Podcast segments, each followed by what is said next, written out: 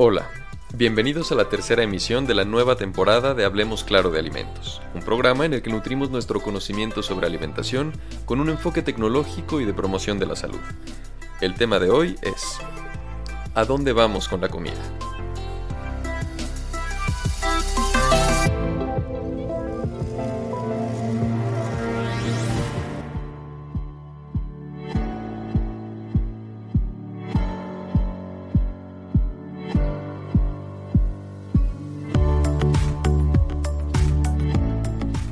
El procesamiento de un alimento o bebida incluye una variedad de tecnologías que contienen procesos para transformar materias primas alimenticias e ingredientes en productos de consumo. El propósito primario de estos procesos es la conservación, por ejemplo, transformando frutas y verduras perecederas en productos con la más alta calidad posible y disponibles durante todo el año en todo el mundo, y garantizar la seguridad alimentaria. El procesamiento de un alimento crea algunos cambios que se traducen en la calidad y atributos del producto. En la mayoría de los casos, estos cambios son intencionales y proporcionan mejoras en la calidad nutritiva, textura, apariencia y sabor del alimento. En otros casos, los cambios pueden simplemente hacer que el producto sea diferente, sin mejorar ni cambiar su calidad. Los alimentos y bebidas procesados pueden tener beneficios nutricionales positivos más allá de los del producto fresco o del preparado en casa. La retención de los nutrimentos es muy variable, dependiendo del producto, cultivo, tiempo de cosecha, condiciones de almacenamiento, tipo de nutrimento y método de procesamiento. Debido a estas variables, los alimentos procesados pueden tener más valor nutricional, debido a que pueden favorecer la absorción de nutrimentos en el organismo, es decir, tienen una mayor biodisponibilidad de nutrimentos que el producto fresco, por ejemplo. Además, algunos productos procesados, por ejemplo frutas y verduras congeladas, suelen tener un mejor valor nutritivo para el consumidor que los alimentos frescos. Dado que una dieta saludable está determinada por la totalidad de los alimentos que la integran, la toma de decisiones y el establecimiento de prioridades respecto de la alimentación debe hacerse en este contexto de dieta.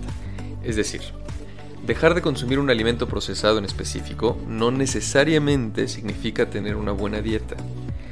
Las políticas públicas deben considerar cuidadosamente la promoción de un entorno donde alimentos mejores y más nutritivos estén mucho más disponibles respetando la elección del consumidor, y también deben apoyar la educación en alimentación. Recientemente, algunos gobiernos han creado prohibiciones o advertencias sobre ciertos ingredientes alimentarios, como las grasas trans, el sodio y el azúcar, de acuerdo con las evidencias científicas sobre su efecto negativo en la salud. No obstante, el impacto de este tipo de regulación aún no está claro y falta ver qué resultados logra, en especial cuando se carece de campañas de educación alimentaria. Revisemos un ejemplo, la sal. La regulación es relevante, ya que se ha descrito que la reducción voluntaria de sal no ha funcionado. ¿Por qué? Veamos. La propiedad funcional más conocida de la sal en los alimentos es que realza el sabor. Los consumidores podrían adaptar sus gustos para reducir la cantidad de sal en su dieta con el tiempo, pero un cambio abrupto puede llevar a una resistencia generalizada. Por ello, se deben proponer otras opciones que complementen la necesidad de reducir el consumo de sal con el fin de lograr mejorar la salud de las personas. Esto se puede conseguir promoviendo dietas que incluyan opciones más saludables respecto de la sal, en específico del sodio un manejo más adecuado de las porciones y sugiriendo hacer ejercicio. Los estilos de vida excesivamente sedentarios deben modificarse e incluir más actividad física. También es fundamental difundir información y cortarle el camino a la desinformación sobre los alimentos. Esto contribuirá a tener una educación mucho más extensa sobre cómo utilizar esa información para generar opciones económicas y disponibles para una alimentación adecuada. Elegir sabiamente los alimentos es una habilidad de supervivencia, una que ha recibido muy poca atención.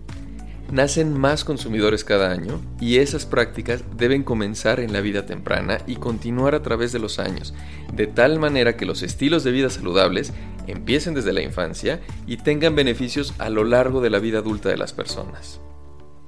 Por su parte, los productores de alimentos deben utilizar innovaciones y recursos para elaborar alimentos y bebidas que sean más ricos en nutrimentos que densos en energía para ayudar a promover la integración de una dieta saludable.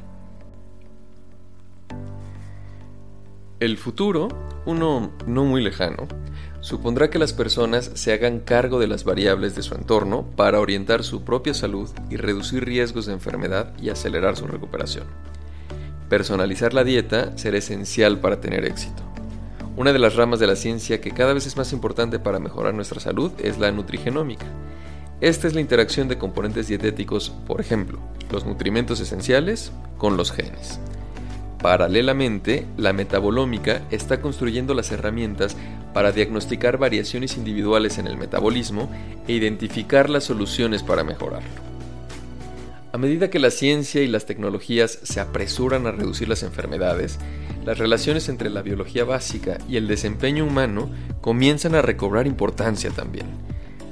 Todos los aspectos de intervención, medicamentos, dieta y estilo de vida, contarán para reducir el riesgo de enfermedad. Las dietas deben ser individualizadas, ya que no todas las personas están predispuestas a los mismos problemas de salud. El concepto de combinar en los alimentos procesados múltiples ingredientes que se enfocan en ayudar a lograr diversos objetivos relacionados con la salud es una dirección sensata para el procesador industrial de alimentos. Actualmente ya se promueve el uso de alimentos de forma personalizada para reducir el colesterol, controlar la presión arterial, mejorar la microbiota intestinal y aumentar la inmunidad. La oferta de alimentos procesados y su regulación debe asumir y ser congruente con esta nueva realidad.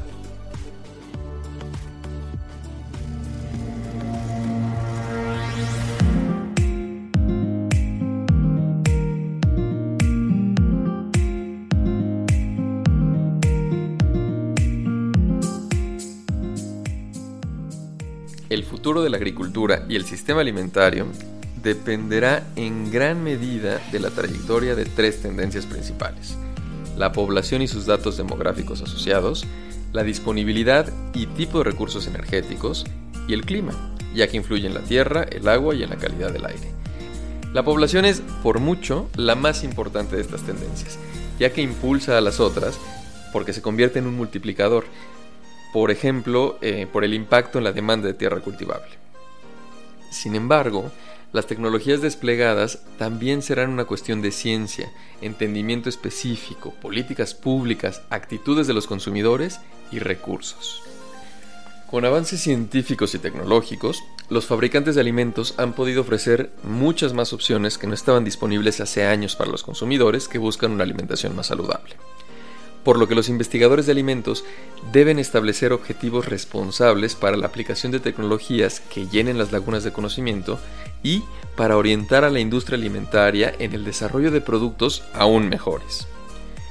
Un área importante y necesaria de investigación es la modificación del comportamiento, por lo que los responsables de la formulación de políticas deben depositar su esfuerzo en desarrollar mensajes de salud pública más eficaces para que los consumidores logren una dieta más adecuada a su estilo de vida. Todavía hay mucho que aprender sobre la relación de la composición de la dieta y el balance energético, el efecto de las versiones de alimentos y bebidas con energía reducida y sobre la amplia variedad de sistemas de etiquetado. La investigación y las tecnologías relacionadas con el procesamiento de un alimento o bebida tienen muchos propósitos claramente definibles, con numerosos beneficios para el consumidor y la sociedad. La ciencia y la tecnología de los alimentos pueden ayudarnos a desarrollar sistemas alimentarios, reducir riesgos, maximizar los beneficios y proporcionar alimentos seguros y nutritivos y un suministro abundante de alimentos para todos.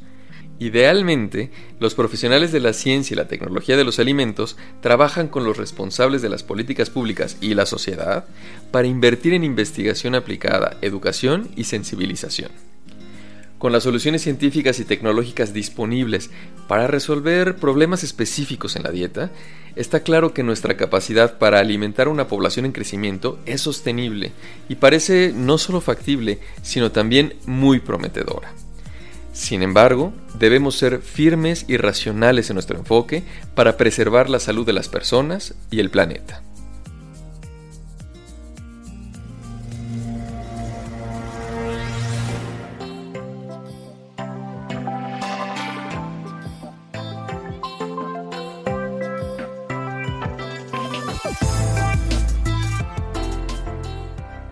Gracias por escucharnos. Esto fue Hablemos Claro de Alimentos. En nuestra próxima emisión hablaremos sobre los retos y prioridades de la investigación para el diseño de nuevos productos e ingredientes alimentarios. Los esperamos.